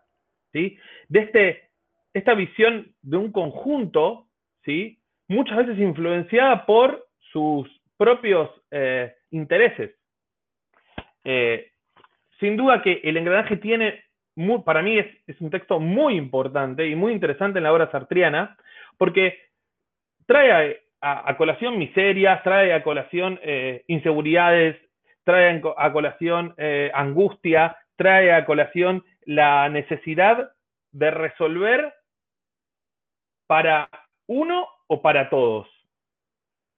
Cuando me dicen que el, derecho y que esto, para sintetizar, el engranaje se produce en un juicio, en, un momento de un cambio de revolución, eh, sobre un país que, después podemos reflexionar un poco sobre eso, sobre un país que tiene como principal capital el petróleo y, los obreros del petróleo eh, tienen mucho poder en esta revolución, provocan una primera revolución donde aparece nuestro principal personaje, que es Jean. Jean aparece como ese revolucionario que viene a darle el poder que necesitan, a estatizar ese petróleo que no se termina dando, y no se termina dando por, una, por un montón de circunstancias que empiezan a pasar a lo largo de, este guion cinematográfico. Em, pero este, estas situaciones que pasan es, un poco eh, la angustia de existir. Es un poco lo complejo que son las relaciones de poder. Y cuando en la facultad yo escucho y leo eh, y los veo en los medios de comunicación que el derecho no tiene vinculación con el poder, que el derecho no tiene nada que ver con la ideología, que los jueces son imparciales, que los jueces son eh, casi seres inanimados que vienen y resuelven, se sientan y resuelven y se van. El otro día, en una de las maestrías que estoy haciendo, eh, uno de los principales docentes dijo, les dijo a sus cuarenta y pico de alumnos que el juez está perfecto, que el juez venga, se siente, resuelva y se vaya. Que no vea los medios de comunicación, que no escuche, que no tome audiencias, que nada. Venga, resuelve y se vaya. Bueno, ahí está el problema. Y Sartre lo muestra muy bien en este juicio simulado en, eh, en sus ideas respecto de la vinculación que tiene el derecho con el poder, que tiene el derecho con la ideología, que tiene el derecho con esta conciencia falsa generada. Nuestro personaje que pasa a ser de, eh, al principio de la obra, el, máximo exponente de la oligarquía y que no respetó las ideas de la revolución, se transforma al final de la obra en el principal eh, defensor de esta revolución. O por lo menos Sartre nos deja ver de, che, pará, las cosas tan mal no las hizo. Porque al que venía a deponerlo, terminó inmerso en este mismo engranaje que no lo deja salir. En, esta, eh, en este embajador que aparece en el texto, ¿sí? Y en esta em, en, esta, eh, en este estado que, formaba parte, estado vecino, que tenía mucho del poder y que tenía y lo amenaza directamente al revolucionario nuevo y al viejo, ¿sí? de aplicarle toda la, opresión del Estado. Entonces, después tenés que escuchar eh, relatos de el derecho no tiene nada que ver. La política no se vincula con el derecho. La filosofía no debería vincularse con el derecho y la política. Pero nosotros tenemos que hacer ciencia, y tenemos que hacer filosofía de la ciencia del derecho. No nos podemos quedar solo con lo más conveniente. Eso es lo que viene a decir la teoría biológica. No nos quedemos en nuestros despachos. No nos quedemos solo viendo la norma que tenemos que aplicar. Vayamos más allá, tengamos un, compromiso con el otro. Si bien la toma, de decisión que realiza este jurado en este, este mm, engranaje, en este, en este texto, es la eh, pena de muerte. Pero uno como lector se queda con que esa decisión fue más corporativa, sin pensar en que mi decisión repercute en los de los demás, y termina siendo transformando a estos revolucionarios en parte del mismo engranaje. Pese a que el dictador les muestra que la realidad los llevó a defender la revolución a través de transar con el poder de turno para no nacionalizar. Entonces, cuando los escuchaba mis compañeros, eh, hablaban del derrotero del pensamiento, de la necesidad de hacernos con los otros, y eso es parte de lo que Sartre en el engranaje nos muestra. Agarra un juicio y nos plantea que la norma no es solamente la, única eh, partícipe de este conflicto. Somos vos, somos yo, somos todos, todos. Todos formamos parte, formamos parte de este mundo ¿sí? en el cual eh, la norma eh, está inmersa. La angustia es uno de los principales factores a tener en cuenta. Esta angustia que tienen todos los personajes de la obra, más allá de la relación, de la relación amorosa que se da, que, por ahí es, meterme bastante en el texto, pero hablándolo por arriba el texto es, señores, todos tienen angustia. El nuevo eh, revolucionario, el revolucionario que en, su, en sus ideas respetó la revolución pese a lo que pasaba, el revolucionario nuevo que termina la obra casi sumiso ¿sí? ante ese poder de turno para defender la revolución y termina hasta tomando la acción de tomar un whisky para, para sobrellevar ese mal momento que era lo que hacía el dictador anterior de puesto, o el supuesto dictador. Entonces, pero, ¿qué tiene que ver esto con el mundo del derecho penitenciario? Que era un poco lo que iba también, por, por donde iba mi, exposición.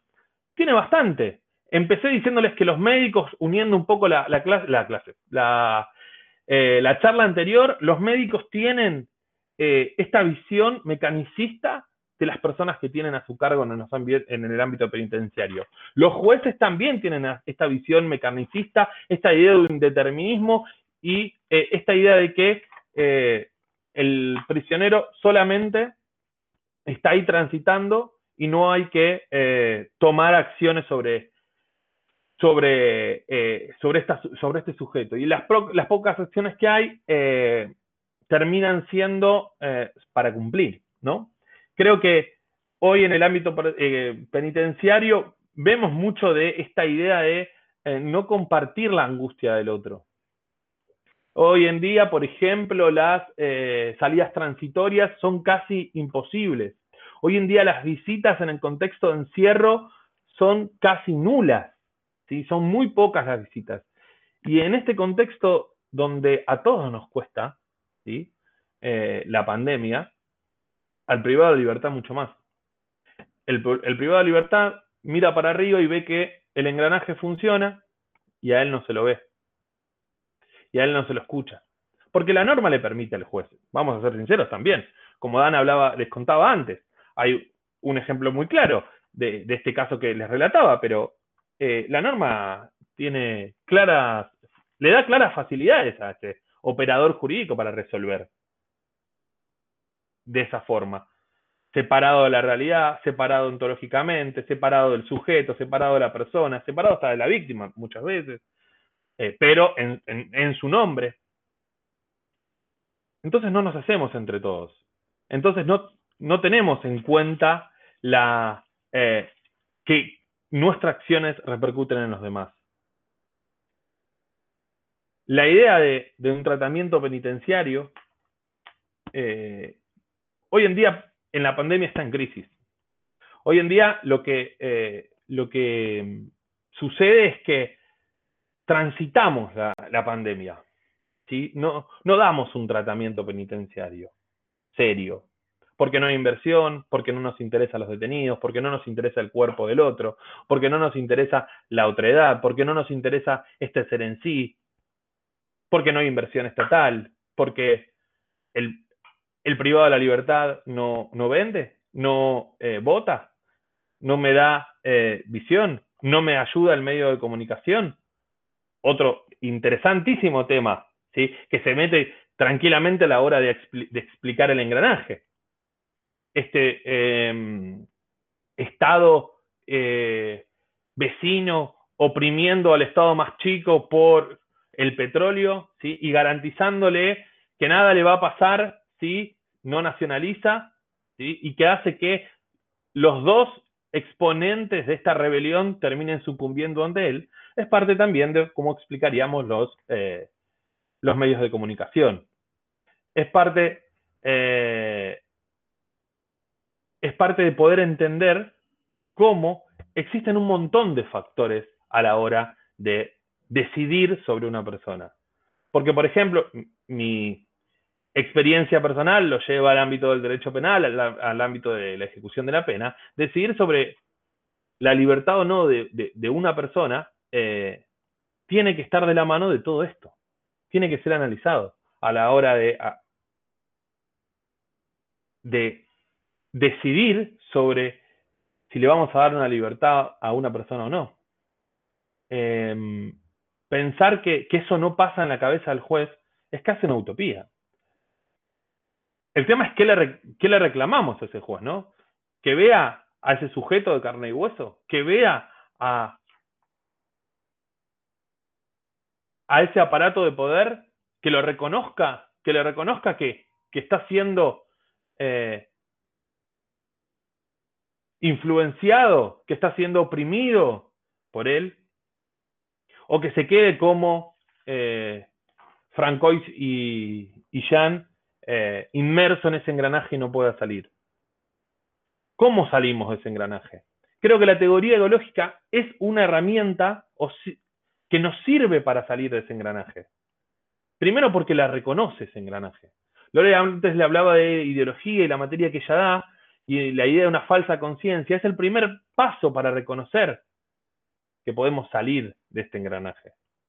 Que este engranaje no nos lleve porque si yo empiezo a reconocer al otro, empiezo a conocer a ese sujeto de carne y hueso, empiezo a vincular, por ejemplo, como justicia restaurativa, a la víctima con el victimario, y voy a poder empezar a reducir la injerencia del engranaje. ¿Qué es justicia restaurativa? Muy, muy, resumidamente, empezar a vincular al, condenado con eh, la persona que sufrió el delito. Y por ahí, a partir de ahí, podemos empezar a trabajar esta ruptura que les estoy intentando demostrar de este engranaje.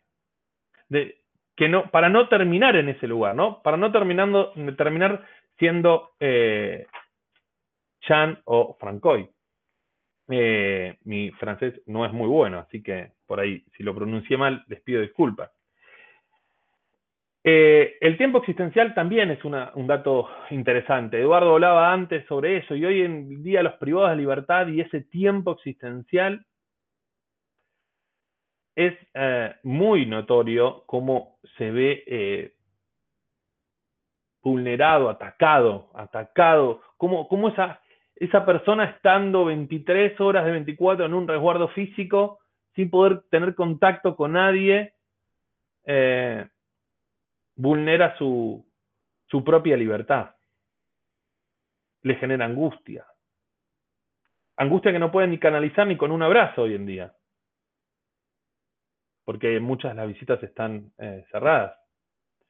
Con el equipo que estamos en, eh, que damos derecho penitenciario eh, en la teoría ecológica, vinculamos muchas veces estas situaciones que les estoy contando con, con Gramsci o con Saint Genet, eh, Alan sabe muy bien que, que es mi, eh, mi ida constante a Sartre con Saint Genet. Eh, porque ahí vemos efectivamente en Saint Genet este sujeto que sufre, ¿no? Este sujeto que va cambiando y que va, va siendo atravesado por este engranaje por cómo lo marcan, por cómo le dicen que tiene que ser delincuente o que va a ser delincuente. Y entonces ese es un engranaje funcionando, ¿no? Es esa situación que lo va transformando en lo que elige o hicieron que elija. O, bueno, por ahí Foucault hoy no estaría, eh, no sería muy, muy lindo traerlo para e, evitar discusiones, no lo voy a hacer, pero, eh, pero sí empezar a reconocer en el otro la angustia. Creo que esa es una buena manera de, solucionar eh, un poco este engranaje en el cual estamos metidos todos, en cual el juez tiene que resolver, y es parte de ese engranaje. Ese engranaje que Lores antes les, hablaba de Kelsen y, del positivismo, vamos a usar, vamos a usar eh, eso eh, ese, ese ejemplo y, ese positivismo de alguna forma nos, nos, nos lleva a ese engranaje, a funcionar todos dentro del mismo, del mismo sistema que no, que no, puede, no nos permite salir. Eh, yo no estoy llevando el tiempo, ¿cómo vengo? Si tengo cinco minutos más, así le doy un cierre. ¿Estás, Alan? Bueno, Acá estoy, perdón, tengo que hacer varios eh, procesos para habilitar mi micrófono. Eh, el tiempo ya se nos fue de las manos, así- pero no, no por hace cinco minutos, sino como hace media hora, y estamos teniendo una prórroga que dejamos que, que- que fluya, ¿no? Es, es un devenir. bueno, Eh, así que tranquilo, si, si querés podés cerrar para simplemente eh, abrir más temprano el espacio de discusión. eh, pero bueno, el, el tiempo es hasta donde podamos. bien. Dale, le, ha- le hago un cierre. Eh, Eduardo, antes hablaba de condicionamientos de posibilidad, que la libertad es un condicionamiento de posibilidad, no es un valor. Nosotros todos somos sujetos libres y en esos sujetos libres nosotros en la teoría lógica le reclamamos responsabilidad a todos los actores del proceso. No solamente al juez, sino a todos los actores. La víctima también puede estar comprometida, porque nosotros como seres humanos tenemos y como seres coexistenciales tenemos responsabilidad. Tenemos que hacernos cargo, porque muy, muy, muy, fácil es eh, poner en cabeza de, la, justicia esta idea de, bueno, que me resuelva el conflicto la justicia y yo me quedo en mi casa. Y, y si empezamos a- a pensar el paradigma desde otro lugar, y si empezamos a nosotros también formar parte de este conflicto, y si empezamos a nosotros a, sacarnos un poco ese antifaz que tenemos y, ver quién es el que siempre es eh, vulnerado, ¿no? ¿Quién es ese invisible que, que, ob- que obviamente se hace visible cuando me vulnera a mí, pero si no, o a, la semana vuelve a ser invisible? Ese determinismo. Eso me genera angustia, obvio, me va a generar angustia, obvio, el juez le va a generar angustia, obvio, pero esa es la, mejor salida. Esa angustia denota que, que, podemos empezar a salir de este engranaje. Lamento, y el existencialismo igual ya lo sabe, lamento eh, por ahí ser eh, bastante oscuro con lo que les estoy diciendo. Eh, pero el existencialismo sabe defenderse de esas acusaciones. Por eso lo, lo- lo ideal es demostrar este engranaje. La obra de Sartre nos sirve un montón para mostrar cómo el privado de libertad está, in- está inmerso en el engranaje, cómo nosotros mismos estamos inmersos en este engranaje. ¿Y qué hacemos con eso? ¿Cómo salimos? Y bueno, una manera de salirnos es empezar a reconocerlo. Es empezar a reconocer al otro, es empezar a conocer las circunstancias, a, salir, a salirnos de nuestro quietismo, ¿no? Y empezar a, a pensar, a reflexionar, a demandar, ¿sí? A formar parte del conflicto. Creo que esa es, la mejor forma. Por eso, Eduardo, les decía que somos revolucionarios, los ególogos, ¿sí? Eh, y ese revolucionario también es el que eh, intenta mostrar en esta obra.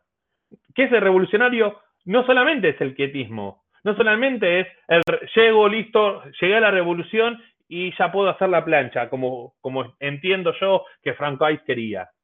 Bueno, ya le demuestra que no, que no es llegamos y listo, nos quedamos ahí, nacionalizamos el petróleo y ya estamos todos tranquilos. No, hay un montón de cosas más que andan dando vueltas. El tema es reconocerlas, el tema es mostrarlas, cómo salimos de ahí. Por ahí, eh, Sartre termina eh, la obra mostrándonos que Francois no, encuentra esa salida, ¿no? Porque lo que hace es eh, recibir a este embajador y, a este eh, miembro del, esta- de- del establishment y, termina transando. Bueno, por ahí la solución no es esa, por ahí la solución es empezar a salir. Yo creo que primero hay que reconocerlo, hay que formarlo, hay que extraerlos a- al mundo, desocultarlos, ¿sí? Desocultar esta falsa conciencia de base ontológica que tiene, ¿sí? Eh, mucho de lo que de los, de los que explican el derecho y los que explican la política también, ¿no? Creando conciencias falsas, creando eh, falacias ontológicas para justificar discursos punitivistas, por ejemplo. Para justificar discursos de más cárcel, por ejemplo. Durante el principio de la pandemia se dio esta situación, de que salen todos, salen todos, y vos después agarrás las estadísticas y ves que en realidad no salió. Salió el que debería haber salido. Salió el que eh, tenía una condición de base para estar privado de la libertad. Como cualquiera de nosotros, que tenía una condición de base y, la verdad que eh, no convenía estar eh, que esté privado de la libertad. Pero eso es fácil. Eso lo vemos con estadísticas. Eso es irrefutable. ¿Quién salió y quién no? Pero discursivamente se creó todo un aparato que forma parte de este engranaje que nos quiso mostrar otra cosa. Eh, bien, bueno, creo que la, mejor forma de, culminar es esto, es volviendo un poco para, hasta por donde empecé, que es la decisión, que mi decisión repercute en el otro. Creo que es la, mejor manera de, demostrar este fenómeno, que, el engranaje bien marca y que la única manera de, salir, ¿sí? para mí es reconociéndolos, ¿sí? siendo auténticos con nosotros, reconociendo cuál es el conflicto, formando parte del conflicto, para mí es la única forma de, poder salir de este engranaje que nos intenta eh, meter ahí para, para transformar en, parte de, ese fenómeno. Bueno, muchas gracias de nuevo a todos y nada, te escucho Alan con las preguntas. Bueno, mil gracias Ari, Dana, Edu, Lore por haberse sumado. La verdad que es un gusto enorme escuchar em, la visión de ustedes desde el derecho y la, y la actualidad que tienen ciertas ideas de Sartre para, pensar el, derecho hoy, la cultura hoy, la relación entre la cultura em, y el derecho. Em, y respecto a lo que a tu exposición, Ari, lo que estaba pensando, ¿no? Que eh, una imagen común de la cárcel es un estilo de engranaje, ¿no? Donde, o, una máquina de triturar carne también, ¿no?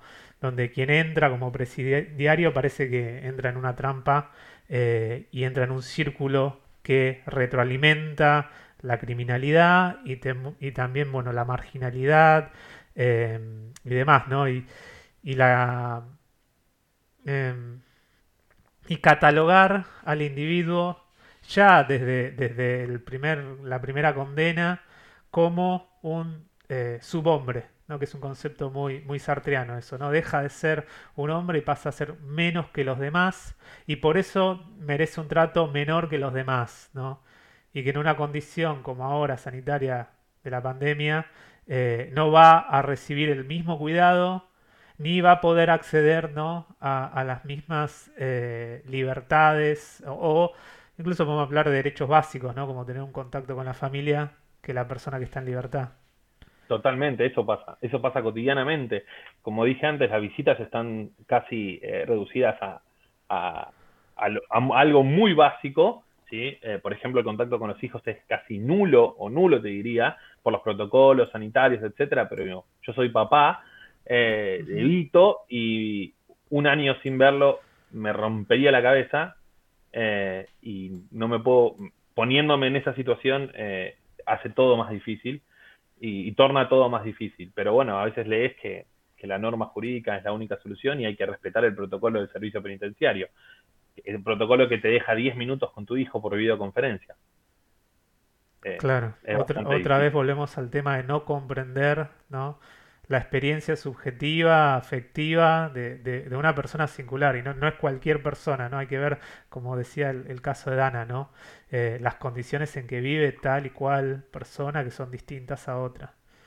Totalmente. Bueno, eh, si les parece, paso a leer los comentarios. Tal vez lo, a ver, y siguiendo un poquito con esto, tal vez lo más preocupante del tema de que dio Dana, que es el famoso, famoso, conocido caso Gervasi, digo conocido porque lo damos nosotros en la facultad, pero eh, eh, yo siempre me planteo permanentemente qué es de la vida existencial de Gervasi hoy en día. Porque nosotros lo damos en la facultad, lo damos a los alumnos, lo tratamos, lo discutimos, etcétera, etcétera. Pero ¿dónde está Gervasi?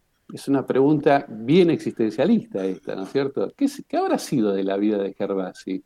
Estará muerto, vivió, eh, eh, tendrá trabajo, estará con su hijo, no estará. ¿En dónde estará Gervasi? Bueno, cuando eso es un punto muy, muy interesante del análisis filosófico. Es que el sujeto se transforma en caso de repente. Y un caso desde la dimensión del en sí.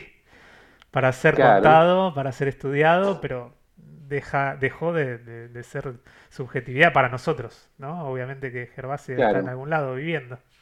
En, algún momento lo hemos utilizado tal vez como objeto de análisis, pero Gervasi sigue siendo un sujeto en el cual no sabemos dónde está en este mundo.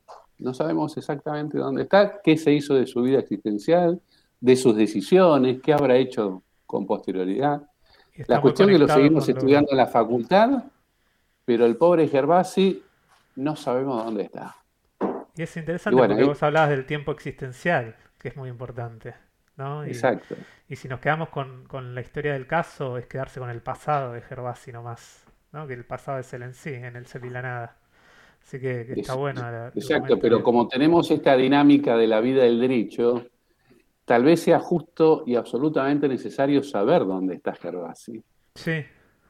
Y no quedarnos como una simple cosa, un simple objeto, una cosa, una cosa en sí, para transformarlo nuevamente en un para sí. Cómo recibió la segunda sentencia, ¿no? Y cómo afectó su vida. Exacto. Sí. Exacto. Te comparto un comentario, Edu, que viene muy de la mano con lo que, con tu exposición. Eh, Paula Díaz Romero, que, dio la exposición la semana pasada sobre eh, bioética y existencialismo, eh, nos recuerda una cita de Sartre que dice, toda filosofía es práctica, aunque en principio parezca de lo más contemplativa, el método es un arma social y política. ¿no? Si quieren comentar sobre esta frase, ¿qué les, les parece? Si está relacionada con la TEGO. Sí, claramente. Eh, claramente está conectado con la teoría ecológica. Eh, yo siempre le, he impuesto, por, por lo menos me he impuesto, eh, transformar la teoría ecológica, porque vos fíjate, o fíjense, lo, la que me ha preguntado, la que ha, dicho esta, esta cita, hay una tendencia en general en el mundo académico de estudiarlo a Cosio como si fuera un jurista, el pensamiento de un jurista, es decir, el pensamiento de un científico del derecho. Entonces con eso lo asimilás y lo pone y lo colocas en el mismo mundo de los juristas tal vez más conocidos, como Hans Kelsen y demás, y no trasciende más de la ciencia jurídica.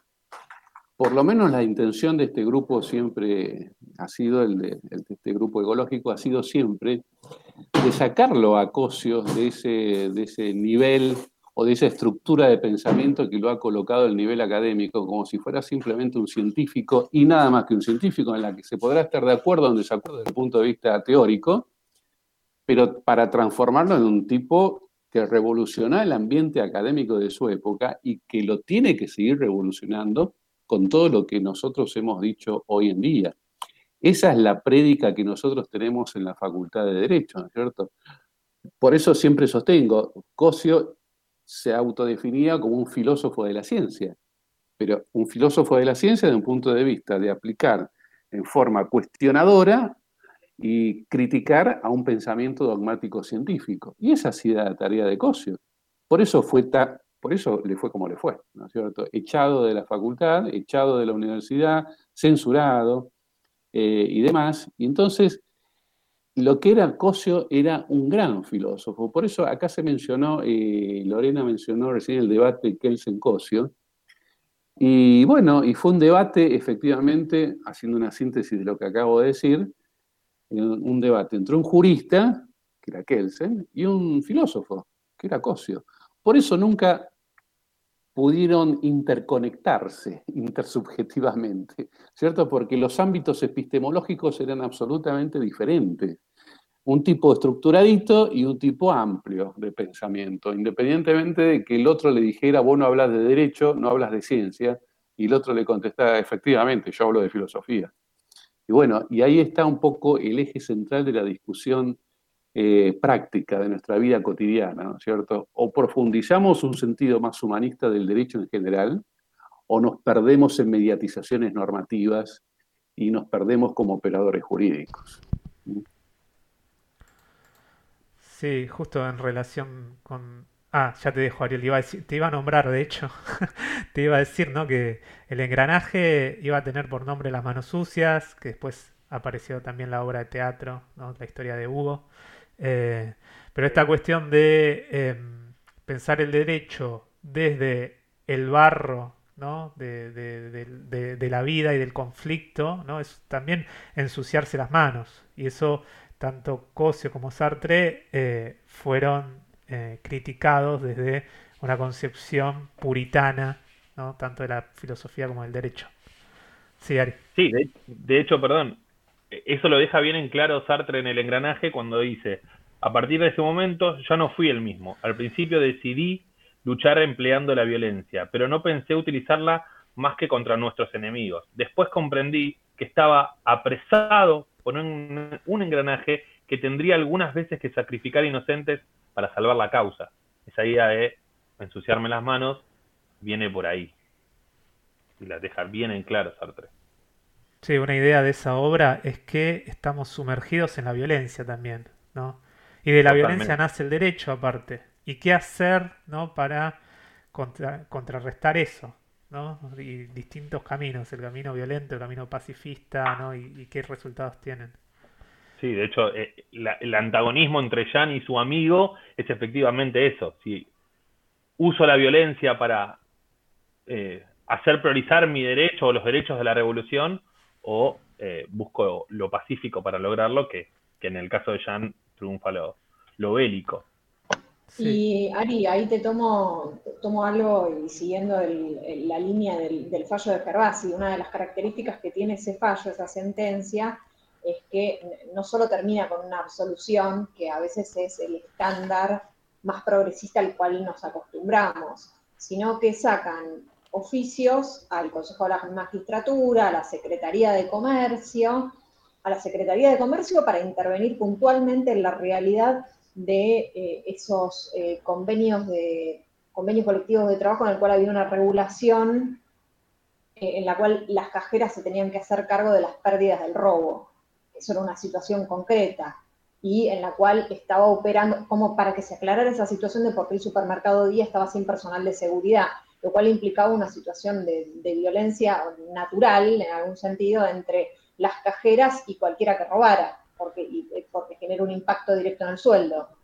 Y con respecto al, actuar de los funcionarios del Poder Judicial, eh, mandan un oficio al Consejo de la Magistratura para que se investigara ese accionar, lo cual en, una sentencia es un avance, es una creación de derecho y es un, eh, un, meterse en el barro claramente, tocando, toqueteando los intereses de otros que tal vez están un poquitito más acomodados. Me, quedó como, me quedó como resonando eso que decía Paula, la intervención sobre, bueno, la posibilidad de que eh, una filosofía así funcione más como arma. Sí, por supuesto que sí. Claro, mira, también relacionado con lo que dijiste recién. Eh, en el chat, Matías Marcia dice, a mi criterio, la gran mayoría de los jueces no les importa involucrarse en el pleito que les llega a su conocimiento porque moldean las normas y ordenamiento jurídico a gusto y piacere, ¿no? para mantener y conservar su estatus político, social económico. Que también esa es una opinión muy común, en los, quizás más en los medios de comunicación. ¿no? Los jueces son eh, subjetivistas en el, más, en el mal sentido, no hacen solamente eh, lo que quieren, entienden como quieren eh, y el tema de que existe una norma y demás. Creo que quizá era una opinión distinta a la que estábamos manejando recién de operadores jurídicos, ¿no? No sé si quieren opinar sobre este comentario, Matías. Eh, yo creo, comparto para mí, el, medio el medio de comunicación tiene, tiene, opinión personal, tiene como las dos aristas. Primero te, muestra esa idea de, neutralidad o de, que en realidad son solamente eh, seres que vienen, resuelven y que podrían hacerlo muy tranquilamente por computadora, separándolo del conflicto. Y por otro tiene eh, que cuando sucede, le reclama, cuando sucede y hace algo que no le gusta al medio, le reclama eh, por su acción o por su interacción conforme a los intereses del propio medio y de este relacionándolo con el engranaje de este poder que anda dando vueltas por ahí y que está aunque no lo veamos.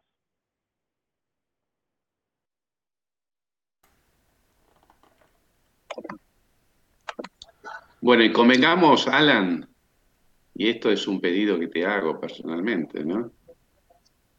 Convengamos que, bueno, eh, Jean-Paul Sartre habló del derecho en un libro en la que vos tenés que traducirlo y publicarlo, que es Papeles para una moral, que tiene que, ser, tiene que ser publicada porque ahí Sartre habla precisamente del derecho, continuamente y prácticamente, como instrumento del control del poder político, etcétera.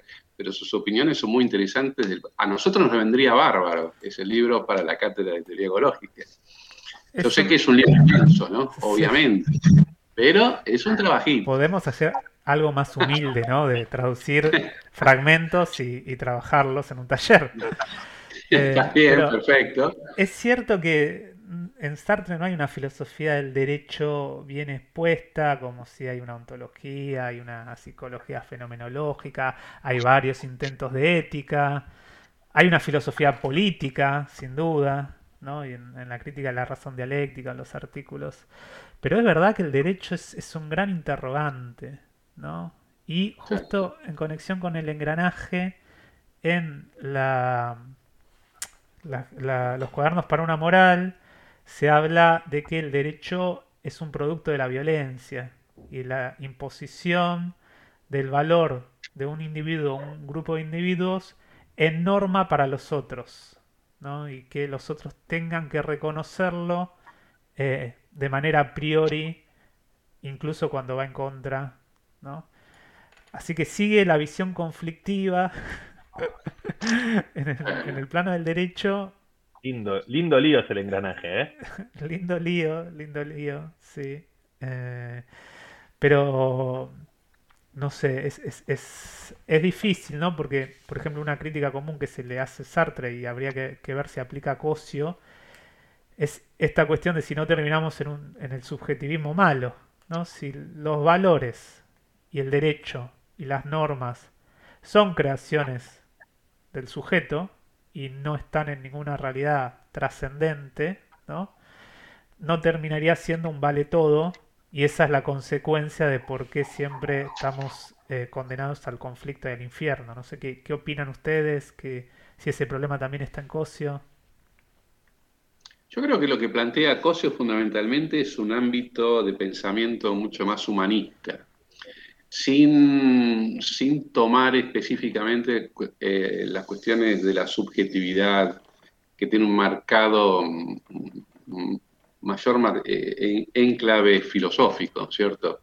Lo que intentaba hacer él, sobre todo en la época que escribió sus, sus libros y demás, y su pensamiento, en la década de 40, 50, 60, 70, era transformar el derecho en general en un ámbito y en un espacio mucho más humanista. De hecho, desde un punto de vista estrictamente normativo, yo creo que el principio pro homine, es decir, a favor siempre del ser humano, a favor siempre del derecho del sujeto de carne y hueso, es un principio del derecho que se puede asimilar perfectamente al pensamiento cosiano, al pensamiento ecológico. Es ser humanista en la búsqueda de las soluciones. E-, eso es lo que pretendía fundamentalmente y pretende la teoría ecológica. Eh, sin tal vez ingresar a problemáticas propias de la subjetividad y demás, en ese sentido, tal vez más filosófico, a pesar de que su propia definición es la intersubjetividad, por supuesto, pero yo creo que plantea un mundo humanista, un mundo en el que el sujeto de carne y hueso esté en el vértice de la pirámide, ¿no es cierto? Eh, y ahí transita yo creo que el eje político de Cosio. O somos más humanistas o somos más más eh, vinculados con los objetos, con las cosas, con la, con la, cosificación de las cosas, ¿no es cierto? El, espíritu, de seriedad, diría Sartre desde el ser y la nada. Bueno, sí, podría ser, podría ser. Por eso yo decía antes, Alan, eh, que yo asimilo mucho al mundo normativo con el mundo de la cosificación, el mundo de la reificación, ¿no es cierto? y, la cosa en sí, ¿no es cierto? Estas cosas que no, no tienen por qué. Vos fíjate que la norma jurídica es un, es un tema terminado, es un producto terminado en el cual después el operador jurídico tendrá que modelarlo a su manera, ¿no es cierto? Pero el producto del derecho, que es la norma jurídica, es una cosa terminada. Lo que quiere hacer Cosio, la teoría ecológica, es dinamizar ese concepto. Bueno, por eso él decía que todo juicio dice algo acerca de algo. Todo juicio dice algo acerca de algo. ¿Acerca de qué? Acerca de la conducta. Porque si nos ponemos a pensar bien en el mundo del derecho, una norma jurídica es la idea, la idea, una representación de una conducta. Entonces, ¿qué hace Cosio? Voy directamente al mundo de la conducta, no al mundo de la representación normativa, al mundo de la representación conceptual. Voy directo a los sujetos de carne y hueso que están contemplados en esa conducta. Y ese fue el factor revolucionario en el mundo de la teoría ecológica, eh, cuando hizo esta manifestación de que es la idea de una conducta, punto. Entonces yo voy a abordar el aprendizaje y la, voy a abordar el mundo del derecho a través de la conducta, no de la norma representativa. Porque yo una norma jurídica no es un objeto ideal, una norma jurídica es un objeto de carácter ideal. Y para Cosio el derecho es un objeto cultural que hacemos permanentemente entre todos y cada uno de nosotros. La, máxima sería a las conductas mismas, ¿no? Para Cosio, para Exactamente, ir a las ah, cosas mismas, ir a las conductas mismas. Exactamente, Alan. Me, encantó esa, síntesis. ¿eh? Exactamente. La traducción en, derecho de la fenomenología. Bien, bien fenomenológico existencial, exactamente. Bueno, no sé si alguien quiere hacer algún comentario de los que estamos en la sala. No, yo por mi parte agradecer al grupo Tego que son amigos del círculo hace ya tiempo y siempre es un placer escucharlos. Eh, no solo un placer, sino que este, nada, infunde un poco de, pasión en el, estudio de Sartre, porque nos muestran que, nada, que las ideas filosóficas de, Sartre pueden aplicarse en un montón de ámbitos este, para repensar la realidad, para mejorar la situación de los humanos, eh, de la sociedad. Eh, así que bueno, nada, agradecerme. Creo que ya han hecho, han sido muy claros. Muy bien, Federico, gracias. Eh, y yo creo, el eh, grupo Círculo Sartre, y yo creo que, cada vez le va gustando más el mundo del derecho, admítanlo. Hay una contaminación que, va en las dos direcciones, ¿no? Bilateral. Exactamente. Me gusta y lo odias a la vez, ¿no? O lo, oscuro que te marcamos. Yo creo que no, no, no, no, no. Hay atracción, no odio. Todo lo contrario. Claro. Em, bueno, no sé, Tommy, si vos querías decir algo o... No, no, también agradecer. Me gustó mucho las exposiciones en general. Me quedé, me, quedé pensando en el caso que contó Dana y esta distinción entre los jueces protagonistas y los jueces espectadores. Y que Sartre pensaría que los jueces espectadores son igual de protagonistas, realmente que lo que eligen ser reproductores sociales. En última instancia, el juez espectador es un agente de la mala fe constante que no puede, que no sea, que no asume que su conducta jurídica tiene implicancias para los otros, como también comentábamos eh, en esta charla, y nada, que, se ve muy bien la imbricación entre ambos pensamientos y se nota las, alquimias que pueden surgir ahí están muy buenas, así que nada, eso.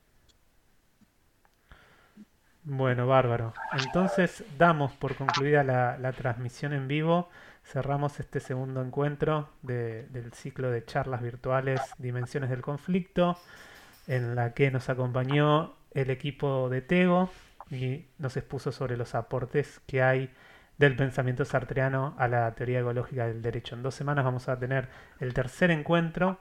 Em, por favor, manténganse alertas en las redes sociales o nuestra página web para informarse sobre cuál va a ser nuestro próximo invitado y el tema a debatir. Gracias.